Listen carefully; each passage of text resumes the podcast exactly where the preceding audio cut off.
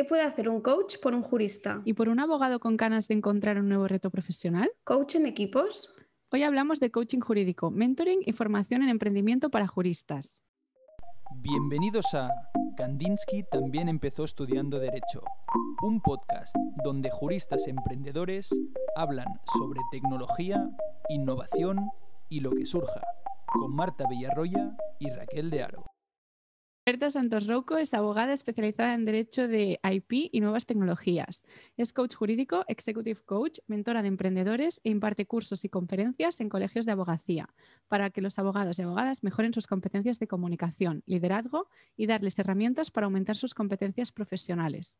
Bienvenida, Berta. Muchas gracias. Hola, Berta. Y como siempre, empezamos por el principio. ¿Por qué decidiste estudiar Derecho?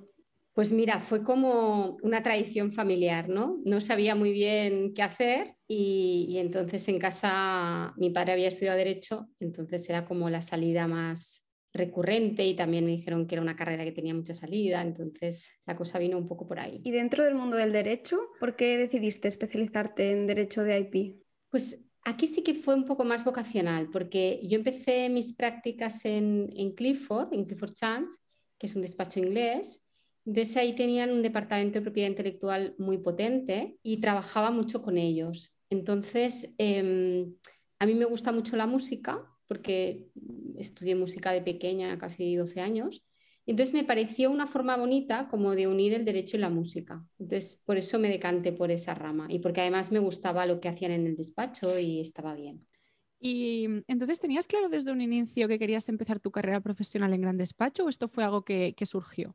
No, esto fue algo que surgió. Mi hermano empezó a hacer prácticas allí y cuando él se fue buscaban una becaria para el Departamento de Gestión del Conocimiento. Entonces, la verdad es que se dio, no, no fue algo buscado. Y una vez allí, ¿qué dirías que te llevas de todos esos años? Para mí fueron los mejores años de mi vida profesional, con mucha diferencia aprendí mucho, había mucha gente joven, el nivel era muy alto, había también mucha parte de ocio, entonces realmente fueron unos años muy bonitos, muy, de aprender mucho, no había prácticamente jerarquías, entonces tú podías hablar con los socios tranquilamente, entonces realmente el buen ambiente del despacho yo creo que me ayudó mucho a, a querer salir de ahí, a querer estar ahí. De hecho, me costó bastante salir de ahí. Porque yo sentía que tenía que dar un salto, pero estaba tan bien.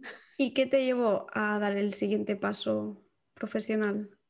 Claro, pero yo estaba en un departamento que era gestión del conocimiento, que era un departamento de apoyo, entonces yo veía que, que hacer eso toda la vida me iba a quedar un poco pequeño, porque tenía más inquietudes y quería también probar lo que era ser abogada, porque allí tenía más la función de un paralegal.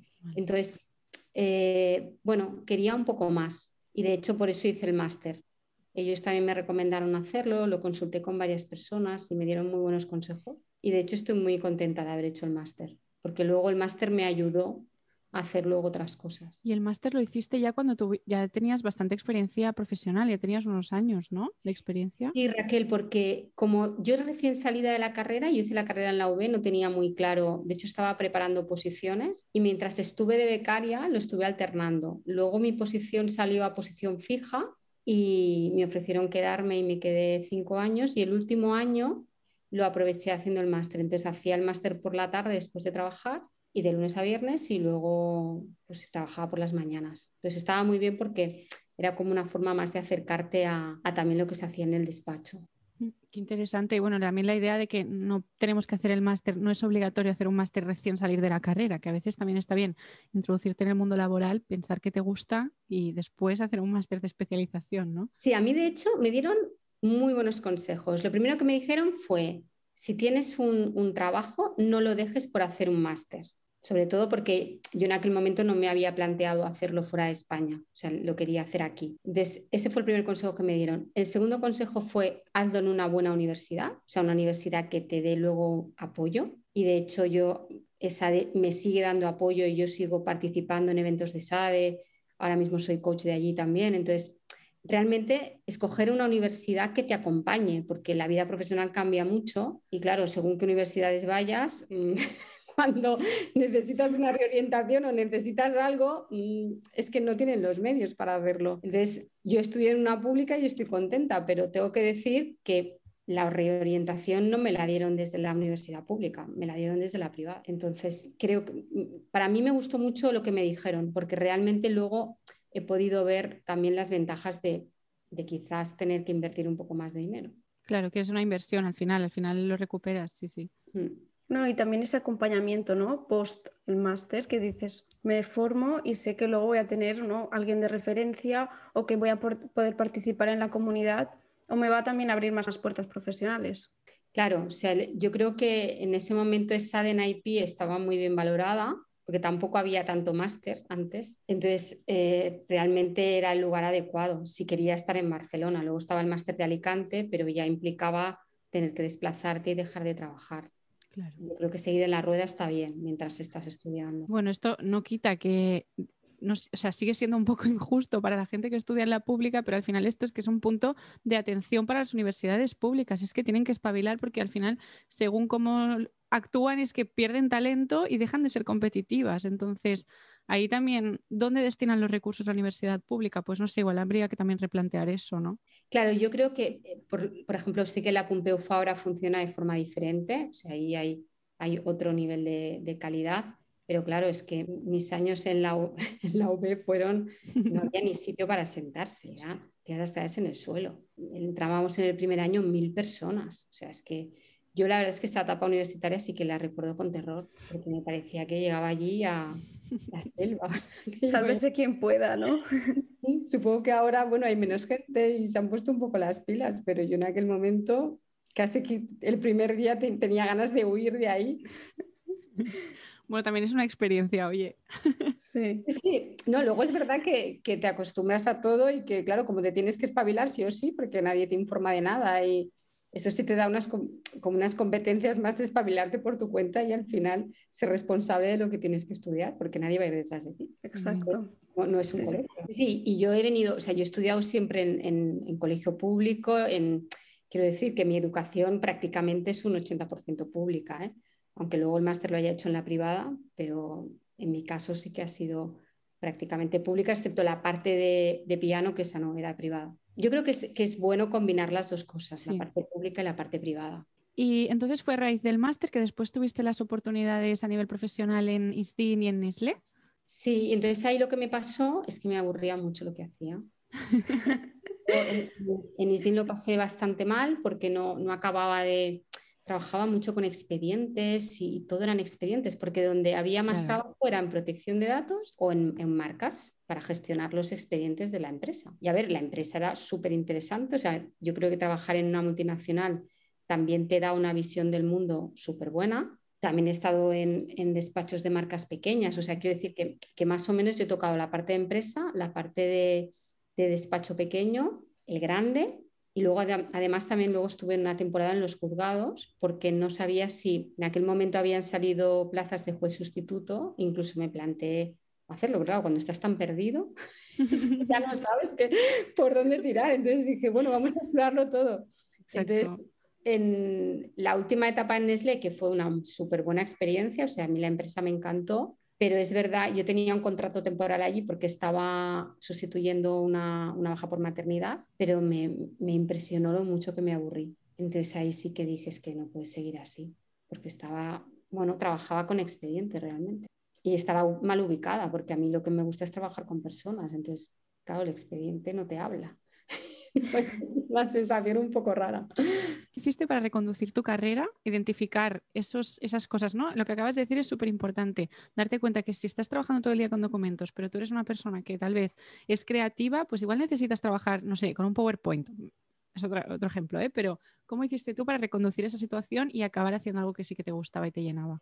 Claro, ahí Raquel se juntaron varias cosas. Tuve dos crisis gordas, profesionales y personales. Entonces, eh, porque en aquel momento estaba con una pareja y, se terminó, además fue como muy inesperado, no, realmente me, impactó mucho. Y, luego además se juntó con que profesionalmente tampoco avanzaba. Entonces en ese momento empecé un proceso de coaching porque me habían recomendado precisamente una persona de Garrigues, me dijo, tenía un amigo allí, me dijo, yo creo que eso te puede ayudar. Y yo también por mi cuenta, también empecé con el autoconocimiento, ¿no? De decir, porque es que cuando, claro, la ruptura, como cualquier ruptura, ¿no? O cualquier crisis, te llega en un momento que no te lo esperas y entonces se me cayó todo el mundo. O sea, realmente es como que mi mundo se cayó y, no encontraba consuelo con nada. Entonces ahí empecé a ver un poco qué me pasaba, porque claro, no, tampoco era normal que se diera todo.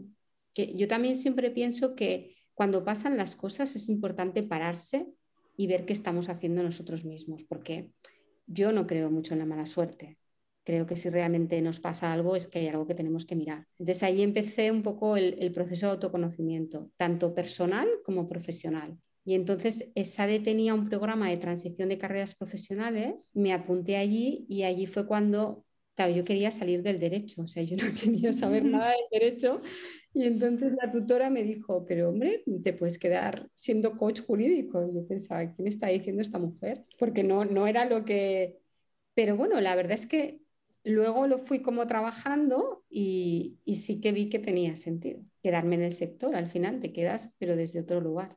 ¿Y cómo conseguiste redefinir tu perfil profesional? Claro, aquí por un lado hice el curso de transición de, carreras profesionales de SADE, que eso duró alrededor de seis meses. Y luego fui a Barcelona Activa a hacer un, curso que también tenían en ese momento, que era el Inicia. Para todas las personas que quieren emprender, pasan por yo creo que eran dos, o tres meses también de, emprendimiento y de ver un poco, porque ya me, me di cuenta que tenía que ir hacia el emprendimiento, hacia empezar algo por mi cuenta. Entonces, que eso fue realmente lo que me costó. Yo creo que otro tema importante también es cómo pasas de la mentalidad de cuenta ajena a cuenta propia. porque a veces pensamos, bueno, hago el proyecto y ya está, pero hay una mentalidad que se te sigue quedando. Entonces, mm, yo creo que eso también es importante empezar a cambiarlo. Sí, además en una profesión como la nuestra, que todos somos aversos al riesgo, empezar a asumir riesgos eh, es difícil. Totalmente, Raquel. Y además, riesgo y miedo a equivocarte, ¿no? Porque yo creo que en, derecho la equivocación no está, yo creo que es un tema de carrera y es un tema de país, ¿no? Quizá en Estados Unidos están más acostumbrados a pues si no aciertas vuelves a empezar. Pero aquí el volver a empezar está como mal visto. ¿no? Yo recuerdo al inicio en las entrevistas que, claro, cuando se decía, ¿no? Llevas dos años sin trabajar, uy, ¿y qué has hecho allí? Será como, no, no dejes huecos en los currículums porque eso te puede llevar a, una mala valoración o, a, no conseguir un trabajo. Yo creo que, gracias a Dios, esto ha cambiado, pero, pero sí que todavía el concepto del fracaso y del riesgo, como dices, no está muy asumido. ¿Cómo, ¿Cómo venciste tú estos miedos? Por ejemplo, cuando le contabas a tu entorno que querías cambiar de sector y que estabas haciendo esto, lo otro, ¿qué decían? ¿Qué, cómo, ¿Cómo gestionabas sus críticas o comentarios o sugerencias? Porque, claro, en estas cosas todo el mundo tiene una opinión. A mí en Barcelona Activa me dijeron, no lo cuentes mucho. o sea, hasta que no lo tengas todo masticado. Y, y yo creo que esto es algo que también lo veo en los emprendedores, ¿no? Porque a veces las personas más cercanas son las más críticas, porque, claro, si a ti el riesgo mm, te, da miedo, evidentemente a las personas que están cercanas aún más, ¿no? Porque quieren lo mejor para ti, pues mm, también, pues al final todos los padres pues quieren una empresa fija durante 30 años, te jubiles allí, ¿no? Es, entonces, claro, e, el entorno ahí mm, me tuve que alejar un poco del entorno y cambiar de entorno hacia otras personas pues que igual también estaban emprendiendo, que tenían en ese caso la misma mentalidad que yo. Entonces sí que necesité cambiar de entorno. al fin y al cabo, rodearte de la energía que necesitabas en ese momento. Totalmente, Marta. Porque claro, en entornos emprendedores es como que todo es posible, todo está bien, te apoyan, pero claro, en un entorno más conservador aunque tengan la voluntad de decirte que bien, tú ves en las caras que no esas, o sea, que, sufren, o sea, que te lo están diciendo, pero que no saben qué decirte, porque tampoco en aquel momento era algo que la gente hiciera mucho, ¿no? O sea, al final el mayor emprendimiento de un abogado era montarse por su cuenta. Pero ya está. Ahora yo creo que estamos también en otro momento, ¿no? Sí, bueno, a veces parece que no, ¿eh? Parece que avanzamos, pero retrocedemos un poquito también. falta un poquito. Falta, falta un poquillo, pero sí. Em, entonces, ¿crees que es importante tener una base sólida en, el, ejercicio de la abogacía para después ponerte por tu cuenta o cambiar de sector o hacer otra cosa distinta? ¿O crees que una persona con 24 o 25 años cuando acaba la carrera puede directamente hacer algo distinto de una forma exitosa y normal? Yo creo que porque claro, es un proceso hasta que te das cuenta de que estás en el lugar equivocado. Yo sería partidaria de que si con 24 años, aunque hayas terminado, te das cuenta que no, que no va por ahí, lo mejor es cambiar en ese momento, porque claro, yo cambié a los 30 y pico, entonces, bueno, aunque nunca es tarde, o sea, yo también pienso que nunca es tarde para cambiar, y más ahora, eh, sí que creo que si lo haces con 25, mejor que con 35. Eso, eso yo creo que, es mejor. Y sobre todo no tener miedo a, o sea, cuando tú internamente ya estás viendo, porque lo ves, ¿eh? que, no, que no es tu camino, yo diría que, no nos pongamos el en riesgo, porque muchas veces el boicot interno viene pues teniendo despidos, teniendo malas experiencias en los trabajos. Y esto no es nada más que, que mi propia, mis propias ganas de querer salir de ahí. Entonces, mm, yo diría que cuanto antes nos demos cuenta, mucho mejor, porque luego podemos estirar el ciclo, pero entonces ya hay más sufrimiento y no hay ninguna necesidad. ¿Y qué signos nos pueden demostrar que lo que estamos haciendo no, no, nos, no nos llena? No sé, pensamientos que podamos tener o actitudes respecto al trabajo, incluso eh, he leído ocasiones de gente que decía que se ponían a llorar delante de la pantalla sin saber por qué lloraban, ¿no? Eh, o sea, cosas a nivel ya físico incluso, tanto mental como físico, para que alguien pueda identificarlo, porque a veces la gente no sabe lo que le pasa y quizá le está pasando eso, ¿no? Como para ayudarlos a, tomar esta decisión. Ojalá y, hubiera tenido, yo creo que la tengo, ¿eh? la respuesta. Lo de la pantalla y los lloros es cierto, porque yo eso también lo he vivido. Luego está en que el tiempo se te pasa muy lento. O sea, tienes la sensación de que las horas pasan muy lentamente y que estás como atrapado en el tiempo, o sea, que, que no haces nada. Luego hay otra cosa muy, muy buena que mi madre siempre, cuando llegaba el lunes, o sea, la, domingo noche, lunes por la mañana, el salir a trabajar y decir, ay, qué angustia, me tengo que ir a trabajar. Y, yo recuerdo la, cara de mi madre de, pero ¿qué está diciendo esta mujer? Madre mía, qué, dolor, ¿no? Irse a trabajar con angustia. Y la angustia sí que la sientes, ¿eh? O sea, realmente te das cuenta de que estás yendo a un lugar equivocado y lo sabes, ¿eh? Como cuando haces una entrevista y, y el cuerpo te está dando señales de que no es el lugar para ti, por mucho que a nivel curricular te interese estar. A mí luego aprendí, porque luego hice un par de entrevistas antes de dejarlo definitivamente, y hubo dos en dos lugares que dije que no, porque, porque no me daba buenas vibraciones. O sea, era entrar en ese lugar y, empezar como un dolor, como de, bueno, una sensación de malestar. A veces no es, no es un dolor fuerte, pero sí decir, ¿me veo aquí realmente? Y si no me veo, es que ya no tengo ni que empezar. O sea, da igual que ellos, me, en, mi caso, me habían cogido, pero fui yo la que dije, pues es que no me veo aquí. Entonces, yo creo que, que una cosa, o sea, hay, hay tristeza, hay angustia, hay aburrimiento y luego no hay motivación, sobre todo domingo noche y todos los días cuando te levantas y vas a trabajar y vas con la sensación de vaya palo, pero todos los días, ¿eh? porque no es solamente un día puntual que puedas tener una mala temporada porque hay un pico de trabajo o, estás muy saturado, es que eran todos los días de yo no quiero ir a ese lugar. Es doloroso ¿eh? también, o sea, se puede salir y, al final te revientas y, luego queda en el olvido, ¿no? Pero, pero sí que yo cuando decía que no exponerse me refería a eso, que cuando realmente alguien vea que no es feliz, que tiene angustia, que tiene tristeza, déjalo. Porque a veces pensamos, ah, es que no me ha tocado el jefe adecuado, o es que no estoy con los compañeros adecuados, es que no estoy en el despacho adecuado. Puede ser que sí, a veces el cambio de empresa sí que te ayuda, incluso haciendo la misma actividad cambias de empresa y te ayuda, pero yo creo que el aburrimiento sí que es un signo. Cuando te aburres soberanamente, dices, son las 2 de la tarde y tengo que salir a las 6. A las 6 como pronto. Pues, ahora, pensaba en empresa. No, no, como sean las 8 ya. Sí, o 10. Más a veces eh, ves, claro, hay, en, los despachos especialmente, bueno, grandes y pequeños y medianos, ves, ves personas más mayores que tú normalmente, ¿no? Sobre todo cuando empiezas. Entonces yo creo que una buena pregunta que está muy relacionada con la que tú dices es, ¿realmente quiero tener la vida que lleva esta persona? Porque claro, en los despachos grandes que se trabaja tan a destajo, con tantas horas, que a veces, pues claro, si para mí la familia es un motor importante y, lo que tú dices, y ahí pues la mayor parte de gente está centrada en su carrera hacia llegar a socio o en su carrera para, no sé, pues irse a estudiar un máster y resulta que mi motivación es tener un hijo, pues igual no estoy en el sitio adecuado. Eso también es una buena pregunta. ¿Y crees que suele pasar mucho que nos autoengañamos? Totalmente, Marta. Esto, esto está a la orden del día.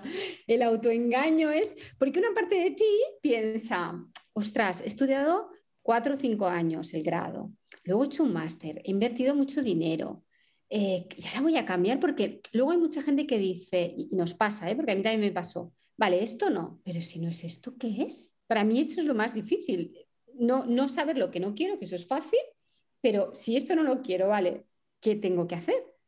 Entonces, yo me autoengañé muchas veces, pensando pues que tenía mala suerte, que no había encontrado el lugar, pero es que no era un tema de, de, con quién trabajaba, era un tema de en qué trabajaba. Entonces, claro, te, antes de salir de, de la profesión, pues vas a todo. ¿Y la figura del coach jurídico aparece en este momento de frustración? Yo creo que el coach, o sea, depende, ¿eh? yo, yo recurría al coaching cuando sabía que eso no era, o sea, que lo que estaba haciendo no era, pero si no era eso, ¿qué era? ¿Vale? Entonces, eh, y no es tampoco que ahora soy coach porque, o sea, no, es la pescaría que se muerde la cola, ¿eh? De decir, eh, no sé qué hacer con mi vida, entonces soy coach. No, porque yo, yo le llamo coaching a lo que hago porque para ponerlo en, una, como en un escenario, pero no solo hago coaching, hago otras cosas también, otro tipo de técnicas. Entonces, a mí lo que me gustaba era desarrollar a las personas. O sea, al final, lo que yo recuerdo cuando, es un poco raro, pero cuando veía las películas estas de la cenicienta que se convierte, bueno, el patito feo que se convierte en cisne. Yo esto siempre lo he tenido desde muy pequeña. Siempre me ha gustado mucho ver esa transformación. Que se llama coaching, se llama coaching, pero que si no se llamara coaching se llamaría otra cosa. Entonces, sí que es verdad que el coaching, como está muy orientado a lo profesional, pues parece que es la herramienta adecuada para que a nivel profesional eso pues te ayude. Porque claro, tú puedes ir a un psicólogo, pero el psicólogo te, va a intentar ayudar en el tema emocional y la salud mental pero no te va a dirigir profesionalmente. yo creo que es, parecido a una orientación laboral, que a mí la orientación laboral también me gusta mucho. Eso es importante. Carrera, sí. Sí, eso es importante mencionarlo porque a veces eh, se menosprecia un poco la figura del coach diciendo están haciendo, están siendo impostores, están haciendo como de psicólogos sin serlo. Entonces, si quieres, explícanos bien la diferencia entre un psicólogo y un coach para que la gente pueda entender que el coach no pretende sustituir la tarea de un psicólogo, sino que es una profesión distinta. Claro, porque eh, para mí el psicólogo, o sea, el psicólogo trata una enfermedad o de bueno, mental sería también el psiquiatra, pero es cuando realmente hay una patología. O sea, yo realmente, si alguien me dijera, tengo una depresión, ¿qué puedo hacer? Yo automáticamente derivaría a esa persona a, un, psicólogo, porque es... Y de hecho, a veces el psicólogo lo hemos llevado paralelamente, la persona ha hecho sesiones con el psicólogo y paralelamente el tema del coaching. Entonces, el coaching es para una situación puntual profesional o personal, yo estoy más enfocada a lo profesional, pero también podría ser personal, cuando, cuando realmente quieres desbloquear alguna cosa, pero claro, a la persona la necesitamos bien, porque el coaching lo que pretende es que la persona construya su propio camino. No hay una relación de jerarquía, no es que el coach sea más que el cliente, no lo es. En cambio, si tú te vas a, a una terapia o a un psicólogo, hay esa relación de desigualdad. O sea, el paciente es el que está enfermo y la autoridad es el médico que en este caso le dice lo que tiene que hacer. ¿Vale? Entonces, claro, partimos de que las personas están sanas y si no lo están, están apoyadas por, un profesional sanitario. Entonces, a, mí no me interesa tampoco tratar depresiones, no, porque es que no es, no es mi tema. Y es que tampoco me, ni, además tampoco me gusta. Yo quiero trabajar con gente sana que en un momento dado está en una crisis, pero la gente está sana y, sabe lo que, tiene que hacer y simplemente necesita un empujón. Pero claro, ya cuando hay depresión y temas más delicados, el coaching no va a ir bien. Pues sí, muy importante esta anotación. Sí, sí. Y puede, ser, y puede ser, Raquel, que a veces la persona no sea consciente de lo que necesita. Entonces, yo creo que que también un, buen profesional de, coaching, lo que, un buen coach lo que tiene que hacer también es evaluar a la persona que tiene delante. Antes de empezar las sesiones, yo siempre hago una sesión para conocernos, que no tiene coste alguno, sino es, es qué necesitas y, ver si yo realmente les puedo aportar algo. Entonces, una vez tengo eso claro, igual detecto que esa persona puede tener un principio de depresión o algo. Entonces, lo que haría es mira, vete primero a, un psicólogo a ver qué te dice él y en función de lo, o ella, en función de lo que te diga, pues entonces ya retomamos. Pero es verdad que a veces tú puedes ser la primera, la primera persona que pueda derivar a alguien, porque a la gente le, le, cuesta menos, bueno, ahora esto está cambiando, ¿no? Pero les cuesta menos ir a un coach porque queda bien que no ir a un psicólogo o a un psiquiatra, porque no queda tan bien. Aunque ahora, gracias a Dios, la gente es mucho más consciente del, de la salud mental. Pero, pero a veces tú misma eres la primera persona que tiene que decir, ostras, es que te está pasando esto, porque no son conscientes tampoco. Sí, eso está un poco relacionado con la pregunta que ha hecho antes Marta, ¿no? De cuándo podemos saber que el problema lo tenemos en el trabajo o el problema lo tenemos nosotros. Empiezas a pensar lo que has dicho tú, de decir, bueno, es que esto es que tengo que cambiar quizá el enfoque que le doy al trabajo que hago, tengo que cambiar el espacio donde estoy trabajando, tengo que cambiar el departamento, tengo que probar un despacho pequeño, porque no voy a estar segura de que no me gusta la abogacía hasta que no esté en un despacho grande, pequeño, mediano, en el extranjero, en Barcelona. Al final dices, a ver, si vas a probar todos los, todos los departamentos de la, de la abogacía, en todos los tipos de despacho y ninguno te está gustando, ¿será que claramente ahí no es? O sea, es como... Y yo tengo otra, de decir, y también tengo que ser agradecida, ¿no? Porque tengo trabajo. Sí, sí es muy importante. Esa es muy buena marca. Claro, porque hay veces que, hombre, pero no te quejes si, si, si estás, yo recuerdo cuando estaba tanto en ISDIN como en, en Nestlé, pues estás en una de las mejores empresas multinacional, pero ¿qué te quejas? Sí, pero no era feliz. Esto es como el que vive en una casa muy grande y siente que está en una jaula de cristal, que también existen las jaulas de oro. Entonces, mm, pues es que no, no es mi lugar. Yo creo que ahí, Raquel, sí que es verdad que siempre es un tema nuestro, sea, pase lo que nos pase, siempre es un tema nuestro. Lo que hay que ver realmente si ese tema nuestro deriva en una enfermedad o no. O sea, yo creo que es importante mucha prevención. Yo creo que, a no ser que sea algo genético y, que realmente... Pero yo creo que si nos preocupáramos antes de lo que nos pasa y tuviéramos un buen autoconocimiento, probablemente luego no se derivaría en todo el tema pues, de enfermedades y yo creo que la prevención, como todo, es un grado. También en el derecho, ¿eh? Sí, sí, sí. ¿Y el burnout, dónde, dónde encaja en esto? Es decir, ¿tú puedes tener burnout en una profesión que te encante y que sea tu, pasión? Sí, ¿no? Es, que esto a mí también me ha pasado ahora. Porque cuando hay algo que te apasiona y, no puedes parar, o sea, yo, yo, he tenido burnout por temas de coaching y otros proyectos que hago porque me apasionan tanto que no veo el momento de parar.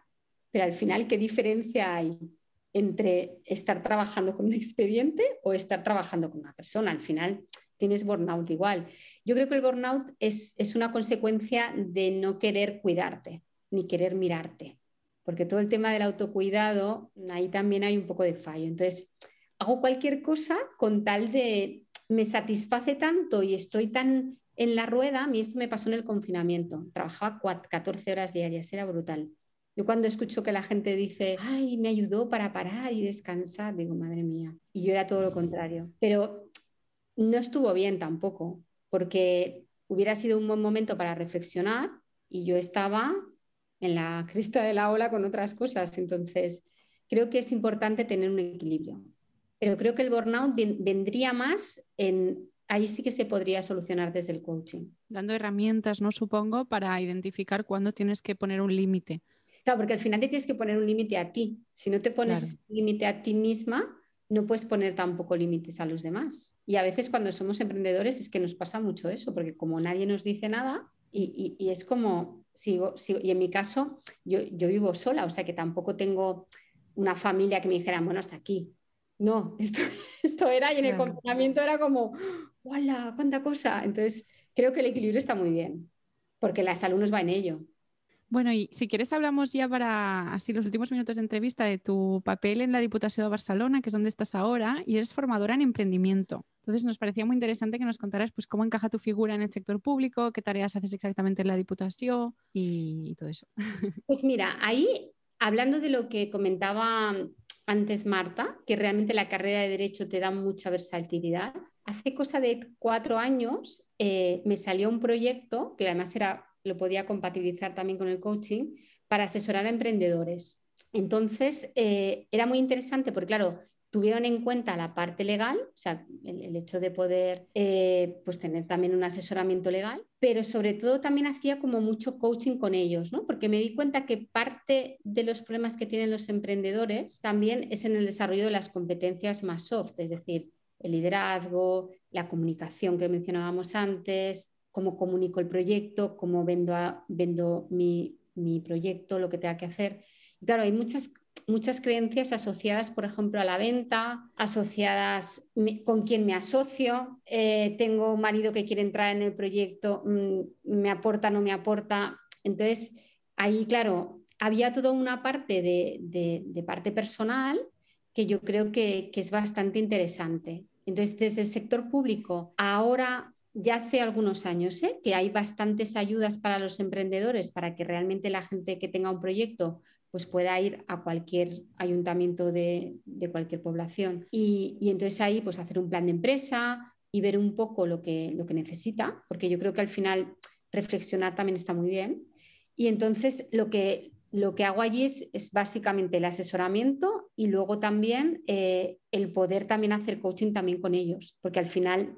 Eh, no, no, no te exigen, o sea, quiero decir, tú haces, haces, el asesoramiento, pero según lo que la persona te traiga. Y muchas veces son temas emocionales los que trae. Y luego también eh, todo el tema de cómo desarrollo todo el perfil emprendedor. Porque claro, muchos sabemos el proyecto y las competencias técnicas, pero claro, trabajar por cuenta ajena es diferente, me tengo que organizar, tengo que gestionar equipos, entonces eso también se complica.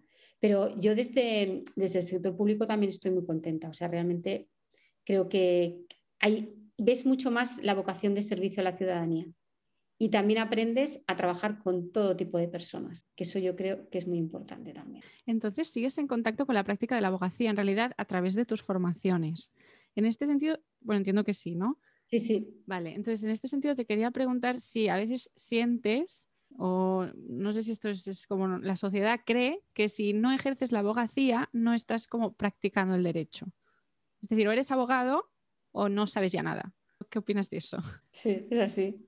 O sea, a nivel de profesión, el, de hecho, yo creo que los abogados junto con los médicos somos como, y yo todavía lo tengo, ¿eh? ese tic, o sea, es como tienes que decir que soy abogado o abogada. Es como por encima de todo es soy abogado. Claro, yo me imagino a alguien que ha estudiado economía no dice soy economista.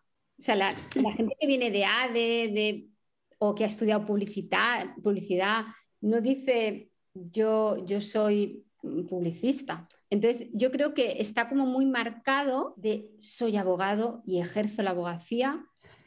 Está como, es como una impronta, ¿no? Es decir, estoy aquí marcado. Eh, y eso es verdad que nos pasa. Sí. Y a mí me sigue pasando, ¿eh? Todavía.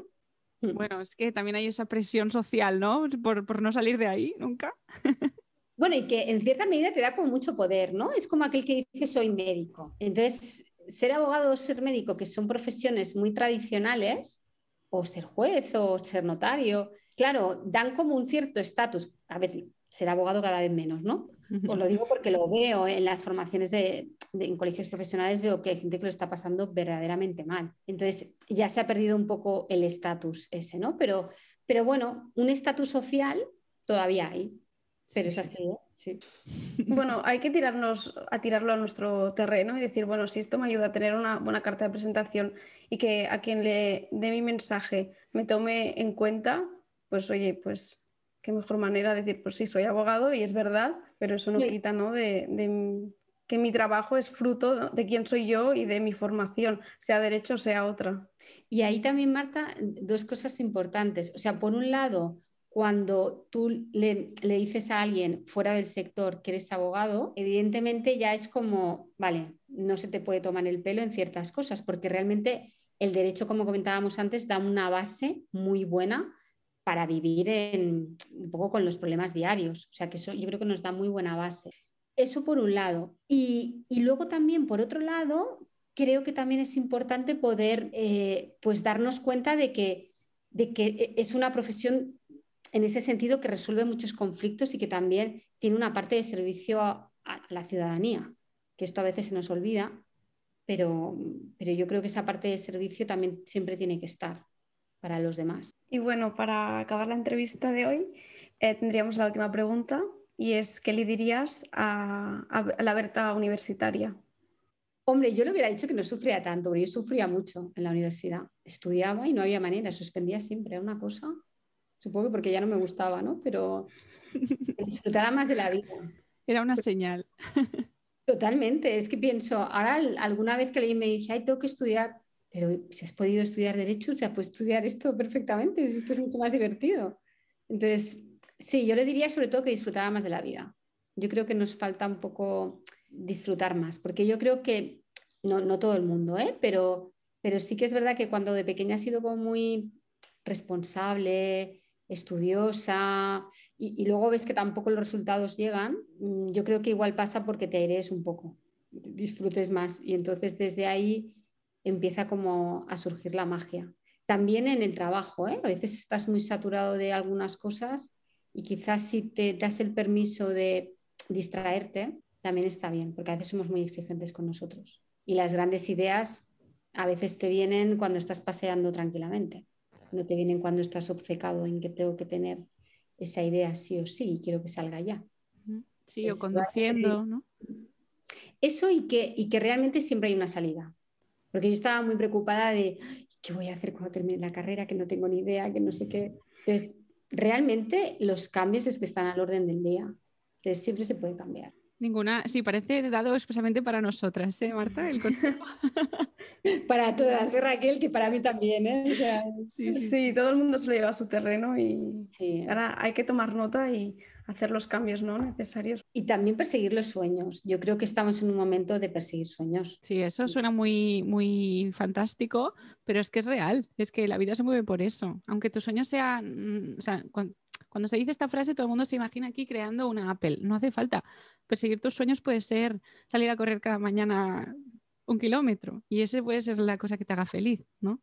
No, y sobre todo tener los pasos, ir siguiendo los pequeños pasos, los baby steps para avanzar en el sueño, ¿no? Porque el sueño al final se construye en el día a día, con lo que dices tú, con las pequeñas alegrías y, los pequeños avances, que luego van a llegar a un gran avance pero empieza todo con, yo cada vez soy más partidario de poco pero bien hecho, porque a veces construyes castillos en el aire que, pues, que se vienen abajo en un momento. Entonces, si tienes una buena base, y a veces la buena base se da en los pequeños pasos, yo creo que eso es importante. Pues ha sido un placer hablar contigo, la verdad. Sí. Igual, Muchísimas gracias. Enhorabuena por el proyecto y, y de verdad que me ha encantado conoceros. Nosotras también, yo creo que eres bueno, un referente para, para nosotras y, un ejemplo de que realmente si, si, tu cuerpo te está hablando, pues hay que tomar la determinación para, para, cambiar las cosas. Yo creo que este podcast gustará mucho, la verdad. Ti, que nos escuchas, recuerda, Berta también empezó estudiando Derecho.